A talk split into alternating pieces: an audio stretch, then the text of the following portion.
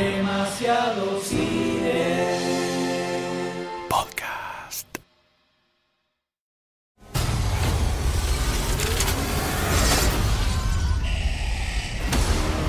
Listen, Peter, forget the flying monster guy.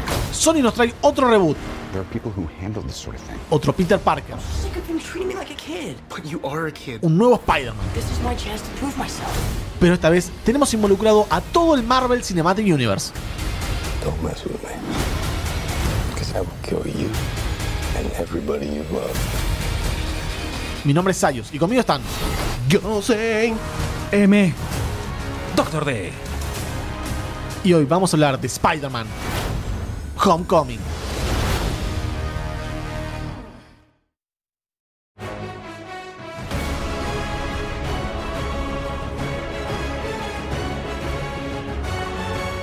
Año 2002, el año que se estrenan joyas como El Señor de los Anillos, Las Dos Torres, por ejemplo, volvía Harry Potter. ¿Qué año, Dios mío? Con la Cámara de los Secretos. 15 años ya. Star Wars trataba de enderezar su camino con episodio 2. Salía el pianista. Otro día mata- para matar en la última 007 de Pierce Brosnan. ¿De, de- de quién? De Pierce Brosnan. ¿De quién? De Peter Brogger. De Peter El famoso James Bond Peter Brogger. Peter, sos vos. No, soy Pierce. La primera 76 películas que iban a salir de la era de hielo. Hombre Negro 2, un hito de la historia del cine. Pará, pará, pará.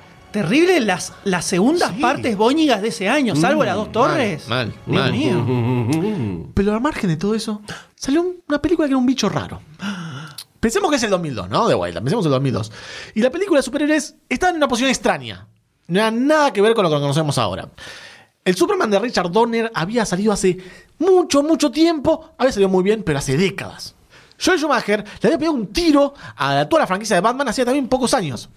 Y Brian Singer resurgió al mundo de superhéroes mutantes con los X-Men, pero no le había ido tan, tan bien en taquilla. No era, no era algo que estaba instalado el tema de los superhéroes. Estaba totalmente era- muerto y, y enterrado. Y, Era algo raro, era un era algo raro. Pero en 2002, por primera vez en la pantalla grande, nos encontramos con Spider-Man.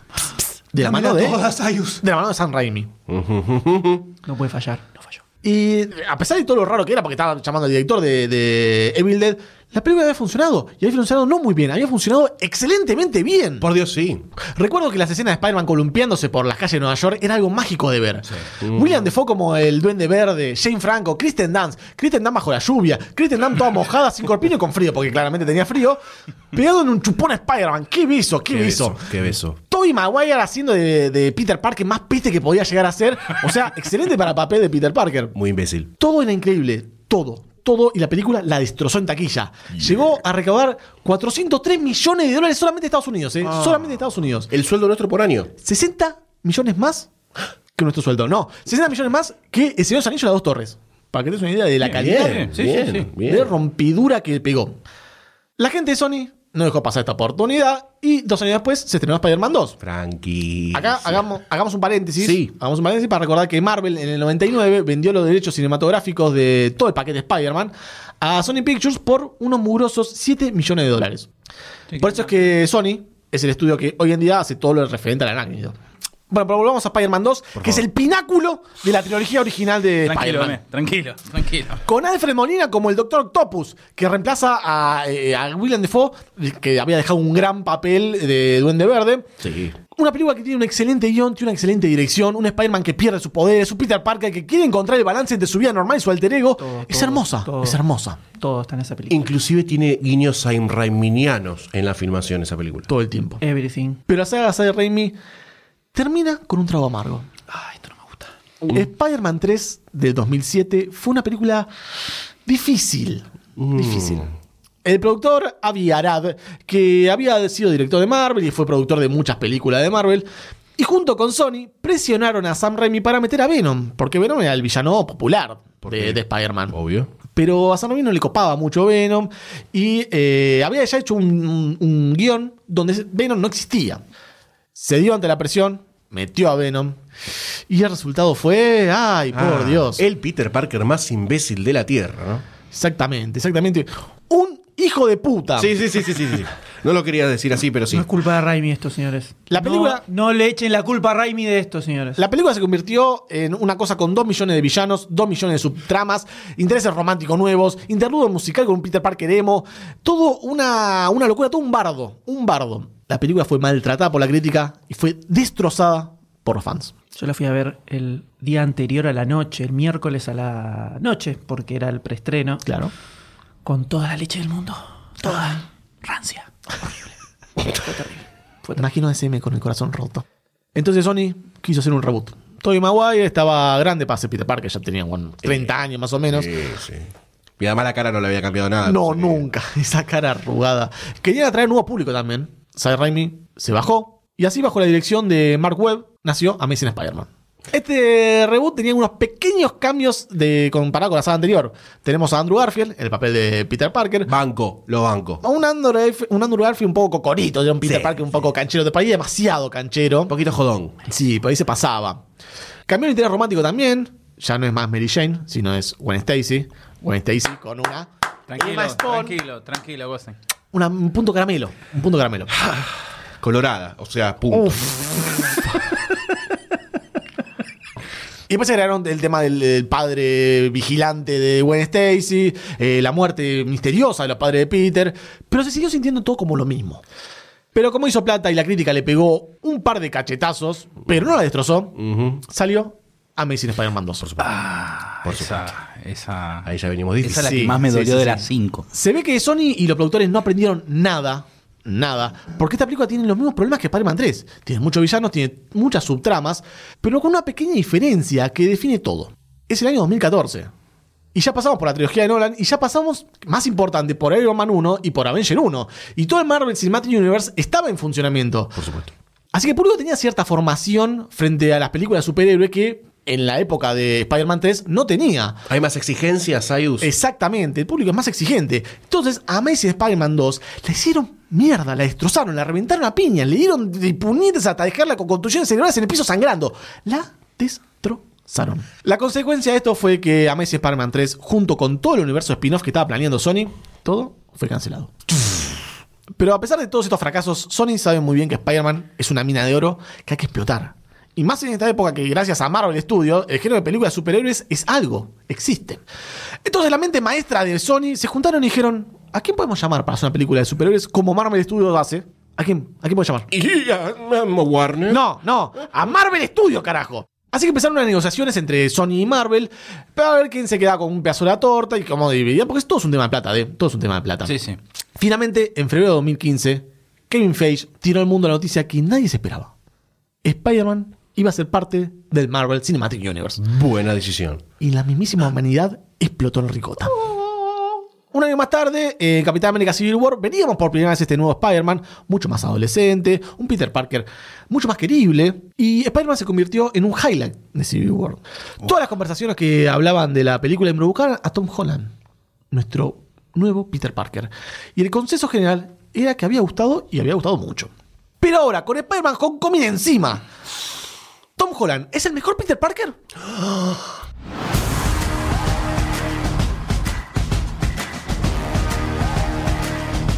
I get to keep the suit? Of course. Doesn't fit me. Just don't do anything I would do. And definitely don't do anything I wouldn't do. There's a little gray area in there, and that's where you operate. What's up, guys? Wait a minute. You want the real Avengers?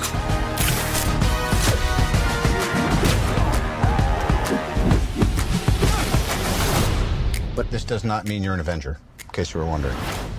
Oh. That's not a hug. I'm just grabbing the door for you. Oh, all right, kid. Good luck out there. Podríamos decir muchas cosas, muchas cosas se podrían decir sobre esta película, sobre Spider-Man en el cine, muchas cosas, muchas de ellas ya las dijo Sayus, pero hay algo que seguramente todos quieren saber en este mismo instante, es si esta es la mejor película de Spider-Man o no. ¿Es la mejor película de Spider-Man que hemos visto o ¿Hay, no? ¿Hay que arrancar con plancha al pecho? Yo creo que sí. ¿Hay que salir como Yo un creo defensor que sí. enajenado? Yo creo que sí. Bueno, M, ¿es la mejor película de Spider-Man hasta el momento? Es la mejor película de Spider-Man. ¡No en pedo! ¡No en pedo! ¿Qué pasó acá? me asusté. No, no es la mejor película de Spider-Man. ¿Es mejor que Amazing Spider-Man? Ah, Eh, por supuesto que es mejor que Amazing Spider-Man. No es la mejor película de eh, Spider-Man. Eh, Spider-Man 2 sigue siendo la mejor película de Spider-Man, y sí, señores. y sí. Tenemos a un Peter Parker muy copado. Es un Peter Parker muy distante del que creado por Stan Lee, Steve Ditko. Es un es Peter Parker 2017, lo cual está muy bueno. Millennial. No sé si millennial, pero ponele. Sí, sí, sí. No, sé- no sé bien a qué generación Centeno. pertenece. Eso es porque sos un viejo choto, por eso. Exacto. Generación X. Ponele que sí, algo por el estilo. Entonces creo que el público más eh, adolescente, o por lo menos me, me imagino un pibe de, no sé, 13 años, 15 años yendo a ver la película y que le cope mucho el personaje. Sí, totalmente. Salí con. Enganchándose mucho con, este Peter Parker seguramente.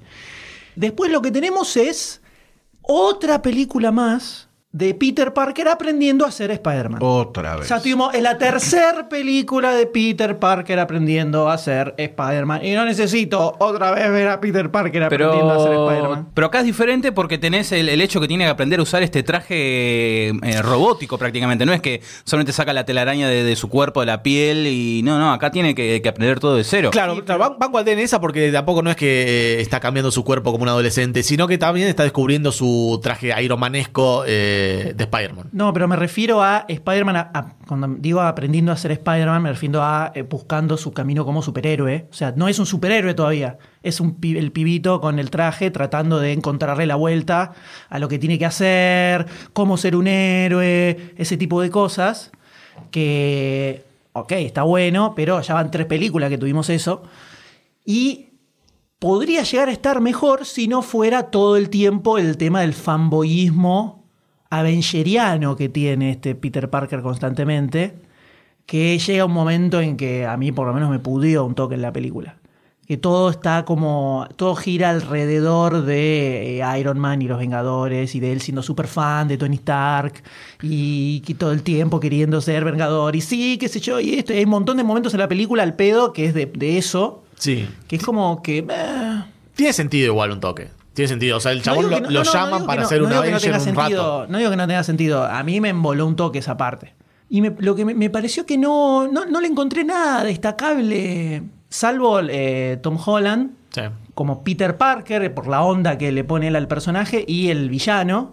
Michael Keaton. Podríamos decir que al- después de Loki es el único villano que vale la pena de todas las películas de Marvel. El 100% de todas las películas de Marvel, el único que vale la pena es este villano. Bueno, igual estás tirando dos puntos que por lo general son bajos en todas las Por películas. eso de te estoy diciendo que, a ver, la estoy comparando con Spider-Man 2, que es como la mejor película de Spider-Man que se hizo en la Ah. historia. Y Homecoming está ahí, segunda, tranquila. O sea, Amazing Spider-Man es una berretada al lado de esta película, seguro. Pero bueno, viste, hay como estamos comparando con el, el podio de los dioses acá. Entonces, otra vez el tema del eh, aprender a ser héroe, un poco me, me moló un toque, porque además toda la película es eso. No es que es la primera media hora y después Y pasa me rápido. engancha. Es como todo eso.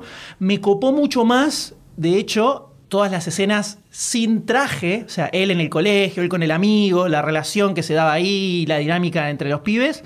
Eso es lo que, me- o sea, me copó más Peter Parker que Spider-Man de esta película, digamos. No digo que no está mal tampoco, pero no sé si no, no se bancó toda la película para mí. No tengo muchos recuerdos de la película del 2002, hace bocha que no la veo, pero tengo más fresca la de la Amazing Spider-Man.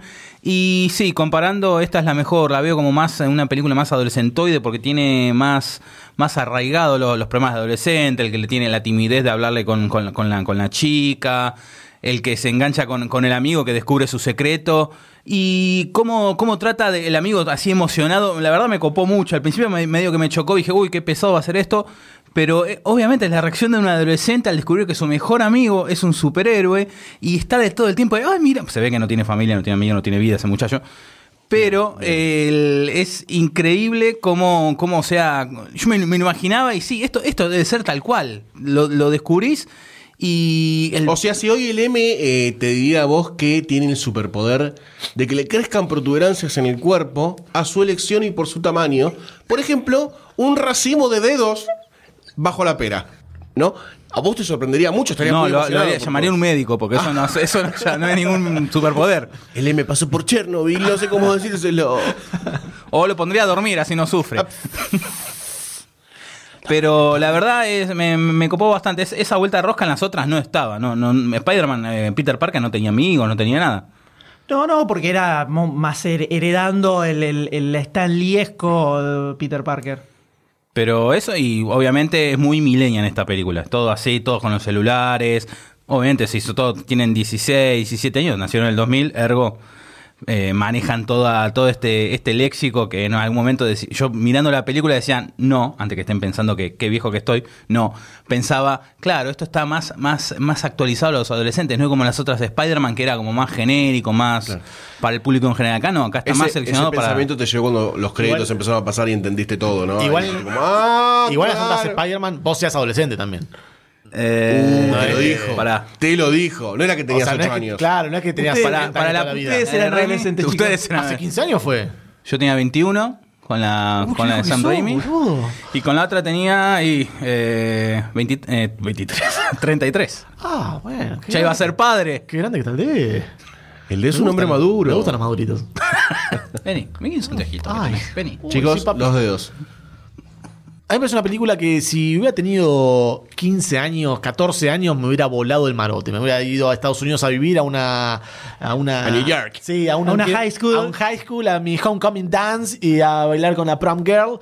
Y me hubiera volado la, la cabeza. Creo que está apuntado también a ese público. Me parece que es eh, más teenager la película. Si bien. eh, hay, hay un poco de bullying y no se hace hincapié en eso, que generalmente es algo que Peter Parker suele, su- suele sufrir. Y él siempre se- con sus poderes arácnidos suele dar la vuelta. No está orientado a eso, que me gustó que no le apunten a eso. Eh, toda la temática es media eh, infantil, se podría decir. Me gustó muchísimo el villano. Me gustó muchísimo el villano. Parece que están aprendiendo cómo hacer villanos eh, Marvel Cinematic Universe. Una Espero- película de 75. Espero que Una de 75, no. Sí, espero que sirva. No, no, no. Parece es que- una anomalía. Esperanza. Es una esperanza. lo que quisieron hacer mal y no le salió. Y de, de, de- de les- Uh, pe- che, nos salió un villano bueno. Te dije que no teníamos que ponerle toda esa historia de fondo. Porque, claro, el villano tiene historia y podés sentir cierta empatía de una forma u otra con el villano que está buenísimo. Eh, que es lo que hace un, un gran héroe. Un gran héroe lo hace un gran villano. Así que me fui contento de cine, me fui contento. Me fui contento, con ganas de, una segun- de ver, pegar una segunda mirada. Todo el mundo decía que era una especie de Iron, Iron Man 7. No la vi tan así, ¿eh? Tenía mucho mucha impronta de Iron Man en muchas cosas esta película. Pero ¿Te parece cuánto? Un... Pero no por el personaje de Robert Downey Jr., sino por todo Bueno, lo el universo, es- la esencia, Bien. pero... Sí. La- no, no conté la cantidad de veces que dijeron el apellido Stark, pero creo que está ahí, ahí con un buen día más o menos. ¿eh? No, la- la- estoy con la inter- Stark Internship. Stark Internship. Lo que pasa es que en todo el Marvel Universe. Marvel. En New York. que está muy. Eh, todo lo que es Nueva York y todo eso, todo lo que pasa en la Tierra está muy impregnado por Tony Stark y Iron Man. En Black Panther, pero recontra hiper mega fija, que va a pasar seguro de Tony Stark, la Pero guita es de otro Stark. continente. Claro, no importa que sea la Tierra, pero si vos te vas a Asgard, bueno, ahí ya empieza a desprenderse un poco más. Es y es en donde los experimentos de Marvel empiezan a tener cosas nuevas, en donde la gente puede recontra completamente odiarla, como a Thor 1, por ejemplo, en donde esta mesa tiene, tiene diferentes, diferentes cosas que vangan y cosas que no. Todos la odiamos, me parece. No, para nada. Pobre pibe. Pobre pibe. Todos la odiamos. La gente normal como el dedo odia, ¿no? No me acuerdo nada. No da- Bueno, eh, y, eh, Guardianes de la Galaxia. En películas en donde puede desprenderse un poco del mote de eh, Tony Stark, la Tierra y Iron Man, es donde aparecen las cosas más interesantes. Pero es una carga muy pesada, ¿no? Para todo eso. Sí. a a mí me parece que acá está forzado el, el anclaje al Marvel Cinematic Universe desde todo punto de vista.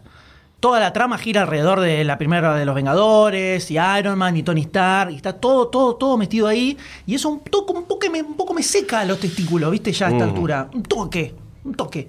Y además me pasó como que terminó la película y, ok, está bueno Peter Parker, el villano está copado, pero no me quedó nada descomunal, no, no vi nada nuevo, no, no, no fue un tipo Guardianes de la Galaxia que se sintió como algo diferente. Es como otra, la sentí como otra película genérica del Marvel Cinematic Universe, con un Peter Parker muy piola y copado, pero bueno, en general todos los protagonistas son más o menos así en todas las películas. No, no alguna película de Marvel que tenga un protagonista eh, berreta y que no te, que no te guste, raro. 1. Bueno. ok, ok, una. Una. Una. termina la película y es como que, bueno, no sé, no, no, no vi nada nuevo. Ni siquiera es nuevo. A ver, ¿qué vamos a decir? No, pero Spider-Man eh, volando por todos lados, ya cinco películas, ya no es nuevo ver a Spider-Man usando sus poderes. Acá tiene un par de boludeces, tira las, las- las pelotitas de, de que como en el cómic, pero después. Y el tema del traje. Es re polémico. Eh, a mí no me gustó es tanto. re polémico y la verdad que. El traje Perseo que use un traje de Iron Man. un- todo lo que está alrededor del traje, que en la parte con spoiler lo vamos a ver un poco mejor, pero eso me. Por momentos dije, me pensé, sentí que no estaba viendo una película de Spider-Man. Dije, no sé qué es esto. Estoy viendo algo que no sé qué es. Yo creo que. Deberíamos pasar con spoiler. Ya favor, es una ya. película a ir a ver al Vamos. cine seguro, Sí. vayan a verla, es entretenida, todo eso, pero es Obviamente una- hasta el final de los títulos hay que quedarse, por sí, supuesto. es una postcrédito, todo, todo la- el, el combo Marvel Cinematic Universe con lo bueno y lo malo que conlleva eso. Pero pasemos, pasemos a spoilers.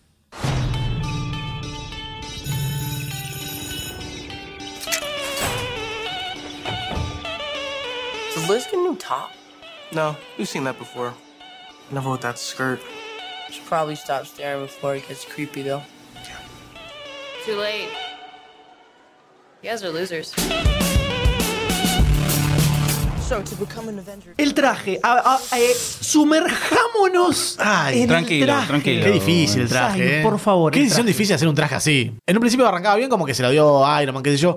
Pero después cuando el traje le empieza a hablar y le empieza a mostrar cosas en pantalla y los desbloquea y lo hace como súper grosso. Ahí se convirtió un poco en Iron Man que no me gustó tanto. No me gustó tanto. Me pareció como desbordado. Si bien servía como otro comic relief más todavía en, la película. Porque tiene un par de, interacciones copadas con Tom Holland. No me pareció necesario el traje. No me pareció necesario para nada. Me pareció ridículamente tecnológico todo lo que tenía el traje para, para ser de Spider-Man solamente. Porque Spider-Man siempre se, se las arregló con lo que tenía a mano y con su inteligencia y todo eso y su sentido arácnido y bla. Meterle tanta cosa y tanto chiche y tanto gadget al traje me pareció innecesario. Creo que hasta el efecto, los distintos tipos de ataque con la telaraña estaba bien, pero después cuando le empieza a, a monitorear tipo todo como el traje de Iron Man. Claro. Que mi- uy, aumentame el sonido, haceme el 3D o el- la Vision X, ahí ya se fue toda la goma. Claro, cuando saca el dron, por ejemplo, y Claro. empieza a analizar toda la situación y todo, me pareció como exagerado ya. En esta película, ¿Spider-Man tiene los poderes por el traje también o tiene algunos poderes innatos? Es parte del Eh, trama, es, parte de la trama es- eso. es- ese es un tema. Es un tema. Porque eso ¿Hasta es polémico. Qué punto, ¿Hasta qué punto es el traje o no es el traje? Ay, ay. A, eh, a Spider-Man tiene, este Spider-Man puede trepar, puede todo, y el químico de, de la telaraña se lo hace él en el colegio.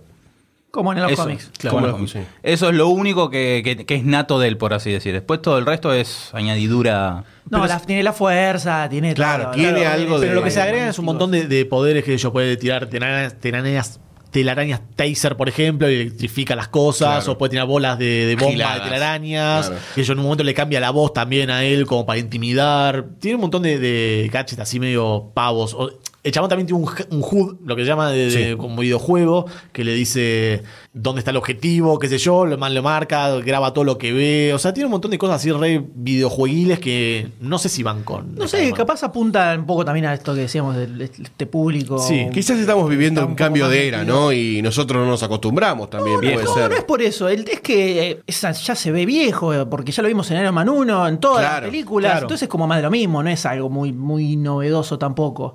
Entonces es medio raro, entiendo que querían a alguien con, con el que pudiera hablar Peter Parker para no estar hablando solo como un demente, pero un poco, me pareció muy extremo, Mm. muy extremo, en un momento se fueron medio a la, a la goma. Se nota que en parte lo que quisieron fue reemplazar el, todo este tema del sentido arácnido, que no existe acá en este, con este Spider-Man. Entonces, hay muchas cosas que son en los cómics, a lo mejor es del sentido arácnido, que acá lo reemplaza el traje. Y tiene algunas cositas que están buenas. Las alitas de, de- de Red, por ejemplo, Sí. me coparon, que es algo que lo tienen, que lo tienen el traje Sí. en, en los cómics. Pero eh, estar mirando cuando le dice, hay 755 formas de ataque que podés elegir, el modo no sé qué, modo ataque, modo... eh, Modo asesino. espía, Modo asesino, modo genial. Eh, está bien, como chiste está bueno, pero era muy Iron Manesco por un momento. Le sacó Spider-Manicidad al personaje. Lo hizo más, o sea, por lo que están contando, Y- y- lo hizo más genericón. Y aporta a la genericidad que Claro. hablaba antes, Sí, además. Es verdad. Entonces, eh, por ahí no estaba tan copado. De todas las escenas de acción, no hubo ninguna que me volara la cabeza del. que me dejara del ojete, que dijera, no, no, no. puedo creer esto que acabo de ver, porque hay avión cayendo, explotando, y como que ya lo vemos. no, hubo tantas escenas Eh, épicas de acción como puede haber en una película de Spider-Man donde el chabón está. en- en- bueno, sí, en medio del fuego está. Pero. mm, No sé, recuerdo que yo, la escena de- del tren de Spider-Man 2, por ejemplo, u otras y escenas. la tenés con el ferry, más o menos. Y bueno, pero no es lo mismo. un, pero no tipo, es lo mismo. un tipo que te hace magia claramente detrás de la cámara, como Sam Raimi, Claro. y acá, bueno, qué sé yo. Ahí está la diferencia. Es la diferencia. No, pero incluso hay, hay si nos vamos a más a la especificidad, las Spider-Man de Raimi, incluso el bofe de la tercera tiene escenas que están filmadas más creativamente, digamos. Un poco más, no sé si originales, pero las reconoces como, ah, esta es la Spider-Man de Sam Raimi. Y con esta, incluso de Amazing Spider-Man, las, las dos de Mark Webb, tiene algunas escenas que son como muy icónicas de la película. No sé, en la primera, cuando va pasando con, con todas las grúas, es una escena que está súper bien armada y está muy buena. Sí. Y así tiene un par más. En la segunda creo que en la escena de inicio con el tema del camión Juncadela, el de recolección de caudales, también estaba bastante bien. Exacto. Y acá no sentí eso. Sentí que seguía toda la línea de las películas de Marvel, que medio como que son todas muy parecidas. Y es como, como muy el template. Eso me pasó. La salva Tom Holland como Peter Parker, definitivamente, muy, muy copado. Y el ídolo, el ídolo de Michael Keaton, haciendo de villano espectacular, que en la escena postcrédito levanta el triple de chapa todavía. Decís, quiero la película de Michael Keaton, que diga Michael Keaton in The Vulture. Esa película quiero. Quiero esa película. Es que, bueno, pasamos a, a Vulture porque también Sí. es un personaje principal acá. Que es muy bueno todo lo que hicieron desde el principio, ya cuando se explica un poco el porqué de que de, de- de- se vuelve villano.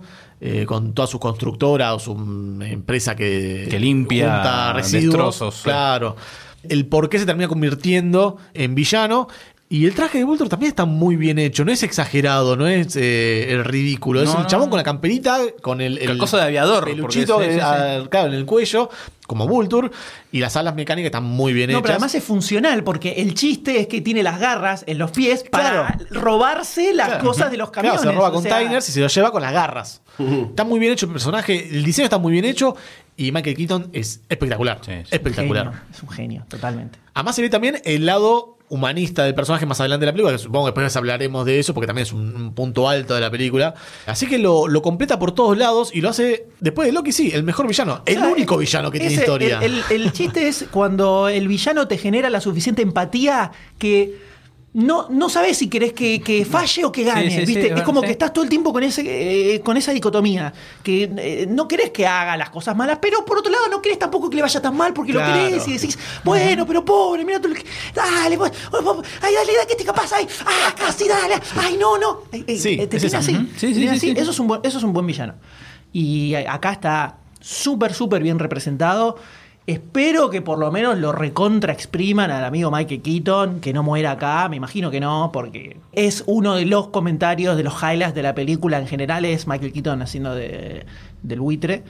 Así que esperemos que tenga una larga vida. Nuevamente resucitando, siempre Sí, resucitando. Michael Keaton, siempre Las alas lo resucitando. salvan. Siempre Las con- alas lo salvan. Siempre con alados. Exactamente, Sí, sí. exactamente. Un ídolo, un ídolo Michael. Uno de los principales problemas, así como incipientemente que teje a toda la película, es como que está apuntada a un público que ya necesita otra cosa con respecto al segmento poblacional que viene arriba. ¿Es muy infantil la película? No. Porque la, la están pintando como tipo para nene, para pendejo, para no sé qué. No, no, no. No, me parece que a un público mucho más eh, joven le va a copar mucho, Sí. pero a vos también te copa. O sea, es muy normal, entre comillas, todo lo relacionado a Peter Parker, sus amigos, su vida en el colegio. Es, Lo humano. claro, no es el, el exageramiento que tenían las películas Las de, Raimi, y el Peter Parker de Stan Lee en su momento, que era un nerd, recontra loser, antisocial, que tenía un solo amigo que era Harry y no entendía nada, y eh, no es así, es un chabón normal, tampoco es el Claro. super skater cool, wow, estoy con mi hoodie y voy por todos lados, pero oh no, tengo como conflictos internos, ¿entendés? De Mark Webb tampoco, Sí. ¿no? Entonces, es un pibe normal que va al colegio, que le gusta una minita, y, y es así. Y Claro. toda esa dinámica está muy copada. Es medio nerdo, pero no se pasa de nerdo Claro. a- al chabón súper bu- bulineado que podría llegar a haber sido. De hecho, Flash, que es el, el otro, siempre como la antítesis de la escuela de Spider-Man, de Peter Parker. Flash Thompson. Claro. También es un- dentro de todo es medio nerd, porque está dentro del, del grupo de. El tipo que hace como. eh, es un grupo. Jornadas matemáticas. Claro, que hace eh, Preguntas y y respuestas. si tienen que responder bien, y si van a, nacionales y toda esa cosa. Está dentro de ese grupo, así que no es. Ese me daban ganas de golpearlo. Jugador veces, de ¿eh? fútbol americano. Claro, no es, típico. no, es el, no es el típico rubiecito, Claro. alto, musculoso, eh, jugador de Claro. fútbol americano. como decía Ah, y eso es otra cosa que me sorprendió mucho. Es la, en la diversidad que hay en el cast. Sí, se, se nota que, que- que se nota que le pusieron huevo a eso y, y es algo que lo buscaron, que, que está súper criticado en general, en, en- sobre todo en, las producciones de Marvel. Y creo que está bueno, le suma muchísimo. eh, me, me pareció Sí, que sí, es algo muy copado. Y ninguna de las pibas hace mastón tampoco. O sea, no es que eh, son pibas súper desarrolladas para su edad y nada. Son todas pibas normales, sí, sí. pibas normales. Sí, totalmente. Por eso el hecho de que no existan ni Gwen Stacy, ni Claro. Harry Osborn, ni eh, Mary Jane, que acá aparece una MJ. Eh, un guiño, no parece que es. Pero no es Mary Ni Jane. pedo.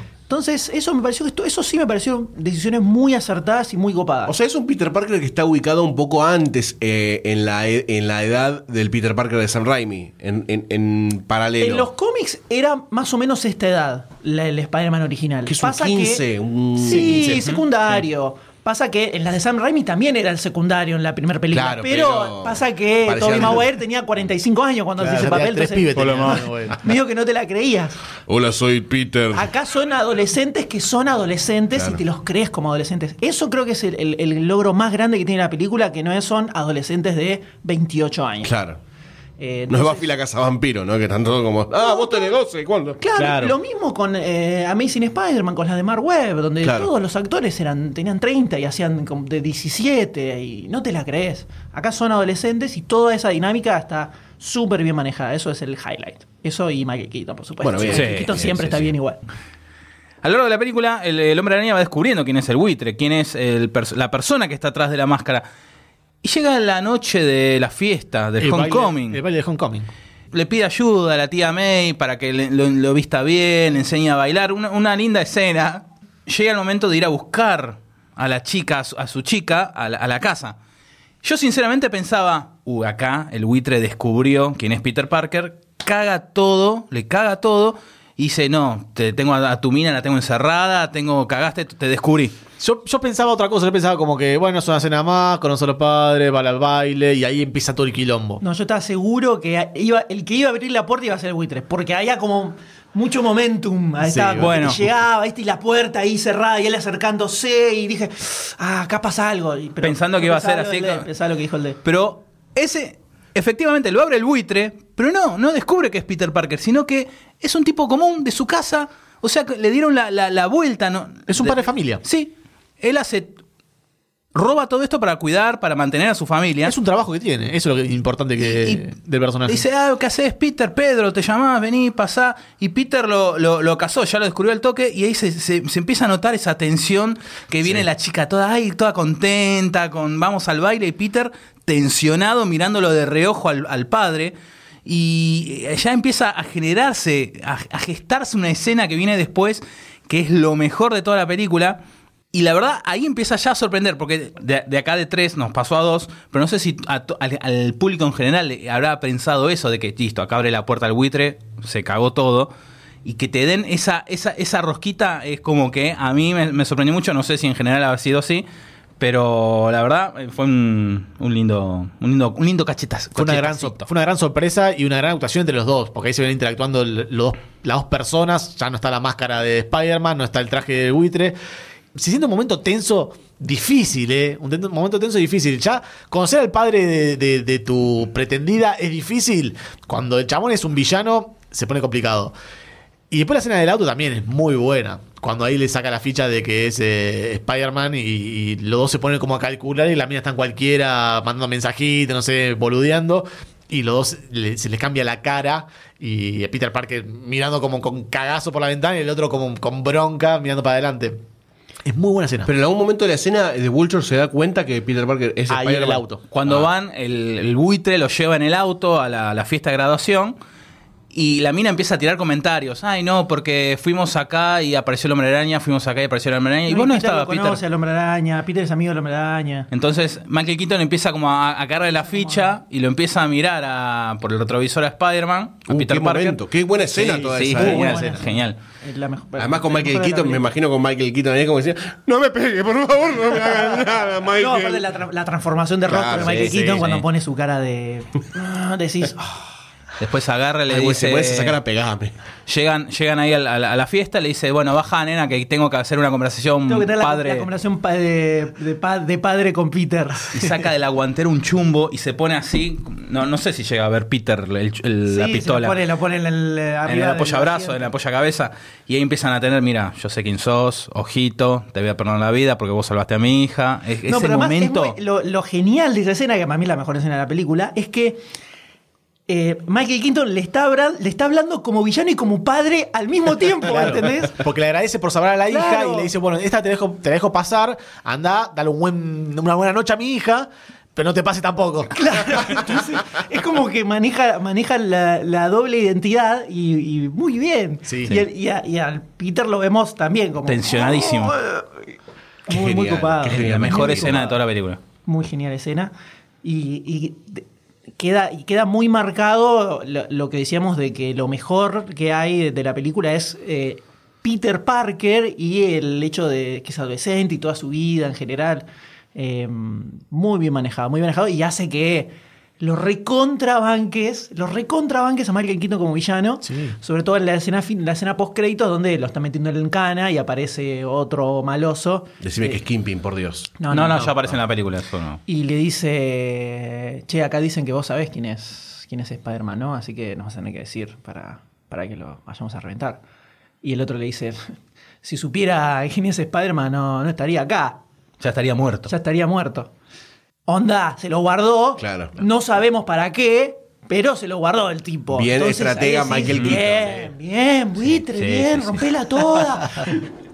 Y después el final, final, final, final, que es la última, última, última, última escena postcrédito, que es uno de los chistes recurrentes de Toda la, la película, película. que son los, los videos motivacionales del colegio grabados por el Capitán América. Diciendo, niños, ¿no? Ustedes tienen que hacer esto. Escuchen al- a, a su profesor de gimnasia. Señala para un lado y el chabón está parado del otro. Además, además eh, se entiende un poco, no se entiende, pero el universo Marvel está en toda la película, como señala M, está en toda la película por un momento. Cuando está mostrando el, el video ese, salta el profesor y le dice, yo sé por qué tengo que mostrar este video, me parece que es un criminal de guerra este, pero bueno, el Estado me paga por pasárselos. Entonces como que está presente todo el universo Marvel eh, a lo largo de toda la película, del principio hasta el fin. Después Sí. aparece en un está en un momento Peter en una sal- sala de detención y pone el video. Bueno, sabemos, yo sé que estás en esta sala porque tu cuerpo está cambiando, no sabes tu, tu ideología, pero eh, vos tenés que estar tranquilo y ahí ya Peter se va a la goma, pero te sigue mostrando videos motivacionales de este de, de Capitán América. Es una Nueva York igual, obviamente, post... eh, Es Queens, no es. eh, No es la isla, no es Manhattan. No es Manhattan. Ah, no es O sea que Manhattan, no es la. No es continente. La, no es la- no, no son No es las el ground escenas, zero claro, de- no son las escenas. Pero es, una, es una. mucho más barrial. Pero es, es una zona que es después de toda la invasión. y Sí, todo- la película empieza con Michael Keaton eh, limpiando los destrozos de, Ah, de la ah, ah, Avengers El uno. Avengers 1. Bueno, a mí, eso que hace el Marvel Cinematic Universe me parece que. En algún punto está bien hacerse cargo de lo que vos planteás que pasa en un universo. Me parece más lógico que se hagan cargo de- del hecho que fue la primera invasión alienígena que tuvo la Tierra y que la gente haya quedado verdaderamente tocada o traumada, que pase también en, en los Defender, en Netflix. Está bien, satura, puede saturar un poco, pero me parece que está bien como premisa que se hagan cargo de eso. Después hay que ver cómo lo llevan en las películas o en la serie, si son leves comentarios o si son tipo, no sé, al, Capitán América con un video mita- eh, motivacional, o si es un comentario de, no, qué sé yo, mi abuelo falleció en el derrumbe de un edificio y queda como comentario. Pero me parece bien eso de- del, del Marvel Cinematic Universe. Sí, a mí también me gusta. Eh, Me parece más como una serie eh, fílmica, por decirlo de una forma, porque tiene capítulos buenos, tiene capítulos malos, pero es toda una misma trama y una misma historia que se va contando a lo largo de ya 10 años. Igual está pidiendo el Infinity War urgente todo esto. Me parece, está pidiendo el, el- el final, eh, o sea, todo el Marvel Cinematic Universe, toda esta etapa, me parece que está pidiendo un final apoteótico y bueno, bajemos un poquitito, paremos la pelota Y en la pues la cancha y veamos. Ya van 10 pasa. años, ya van, eh, ¿qué- ¿cuánto? Nueve, en el 2008. Empezó. Pero ¿cuántas películas van? 18 películas, de 15 películas. Sí, es Eh, una un sí, montón. es es un montón. Es algo que nunca nadie hizo también y no estamos acostumbrados a eso. Y no creo que alguien más haga tampoco. Porque DC, no. No, DC no llega a 15 ni en pedo, Ni en me pedo. parece. Eh, sí, la, la última escena poscrito de Capitán América me, me parece un cago de risa, que es él diciendo, bueno, una de las grandes virtudes del ser humano es la paciencia. Aunque al final esa paciencia no termine dando frutos como a lo mejor esperaban, pero no importa, porque es importante. Muy aplicable a, a todo. Muy aplicable a estar los Sí. créditos, que encima los créditos duran 7 fueron largos, horas. fueron bastante largos estos Larguísimos. En tipografía ultra súper chiquitita y, y 700 mil millones Pasa que acá tenía los créditos de Marvel Studios, tenía los créditos de Sony, o sea, tenía dos Sí, estudios en el muy medio. violento. Después, después también se da vuelta Capitán América a- para hablar atrás de cámara y dice, ¿y cuánto más de esto tengo que grabar? No sé si haciendo referencia a, a él como Capitán América, como el actor, o cuántos videos más tiene que grabar de, de esos motivacionales, pero también es un Ah, y lindo muy, guiño. muy bueno el diseño de los postcréditos, eh, que es lo que se usa ahora. Algo Guardián de la Galaxia, como Ah, Guardián de la Galaxia. Por lo menos las películas de Marvel. en general, la mayoría de los, los blockbusters Mm. tienen como los postcréditos con mucho diseño muy copado. Sí. Eh, en este caso estaba muy bueno. Muy, muy bueno el, el- el diseño que armaron para toda esa parte. Muy copado. Mi resumen de la película es que está muy buena, es definitivamente, definitivamente está mejor que todas las de Amazing Spider-Man y Spider-Man 3 ni hablar. Eh, es- es- Siempre hay que pegarle al muerto que está ahí tirado. Por lado, porque Ya está podrido, Sí, ya no tiene muchos importa, años ya. No importa. Tom Holland lo banco violentamente como, como Peter Parker. Quiero ver más eh, Peter Parker de él. La, Porque está la tía May. la película eso. tiene un 50% que está muy bueno y un 50% que me pareció que era demasiado. Marvel Cinematic Universe dependiente. Y en general me quedó como esta onda medio genericona. Tal vez porque también es muy cercanas todas las películas de Spider-Man. Entonces no pasó el suficiente tiempo como para que nos vuelva a sorprender ver Si a esta, era la, araña si esta era la primera después de la 3, me parece que la reacción era otra. Totalmente, definitivamente, si las de si esta era la primera después de Spider-Man 3, que Con el tiempo que pasó también, con el ¿no? tiempo que claro, pasó, con el sí, tiempo que pasó y vos decís, uy, Spider-Man metido en el Marvel Cinematic Universe va a ser diferente. Definitivamente esto hubiera Lástima. sido otra cosa. Lástima, pero bueno. Pero a- al margen de todo eso, está bien, es, es- es disfrutable, no, no me pareció ni, ni a palos la mejor de Spider-Man, ni la mejor del Marvel Cinematic Universe, pero está bien. Es, es mirable sin que te sientas ofendido. Es, es una linda película que lo que tiene diferente a los otros Spider-Man y lo que hace distinta eh, es estar dentro de Marvel Cinematic Universe. Es eh, lo único y después el, el Peter Parker de adolescentón. Es una película muy divertida. Es una película muy divertida. Yo salí bastante bien. mm, tengo como que anulé de mi cabeza la de Spider-Man del 2014, toda la, segunda tanda. Y salí satisfecho del cine. Mm, Obviamente va a tener un montón de Avengers, se, apuntó mucho, se sostuvo mucho en eso porque tenían que meterlo. Es como que no alcanzó lo de Civil War. Ah, perdón, no dijimos al principio de la película una introducción excelente a nivel adolescente de Peter Parker registrando todo con el celular. En la tiene escenas de, de Civil War donde está ahí esperando que lo llame Tony y está filmando todo con el celular y, y Happy que le quiere John Favreau le quiere sacar el celular, como diciendo acá no, no filmás nada. Toda esa escena me pareció genial, porque nos pone a- en, en- en- en- al nivel, nos pone en el En carne. en carne del adolescente que el actual, ¿no? Que se la pasa filmando todo y facebookeando live. Y la verdad que nada, me parece una buena película. No, me hizo un poco ruido lo del traje, pero la verdad, sigan adelante. Van, van- van bien, muchachos, van bien. Y bueno, finalmente Spider-Man Homecoming llegó, gustó, gustó mucho. Arrancó con un viernes inaugural En Estados recau- Unidos, en ¿no? Estados Unidos recaudando 50.5 millones de dólares. Trancu. Nada. Tranqui, nada. tranqui, tranqui. Y dicen que el fin de semana va a llegar a ser 120 millones. Así que es un lindo numerito. ¿eh? Es un lindo numerito. bien. Contando que Spider-Man es la segunda vez que se rebotea después de tres años de la otra Spider-Man que había sido un fracaso total. Así que está bastante bien para hacer Spider-Man. Y esperemos, esperemos que haya Tom Holland para rato.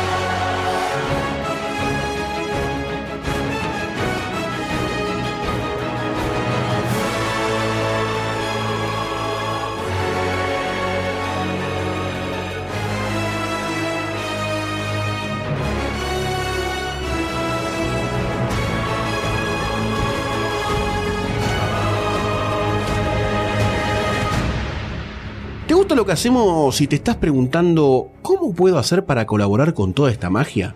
La respuesta es muy sencilla. Entra a patreon.com barra lunfafm y convertite en patrocinador. Con tu aporte vas a estar dándonos una mano para crear más y mejor contenido y la próxima vez que escuches uno de nuestros podcasts vas a saber que vos sos parte de que todo eso sea una realidad.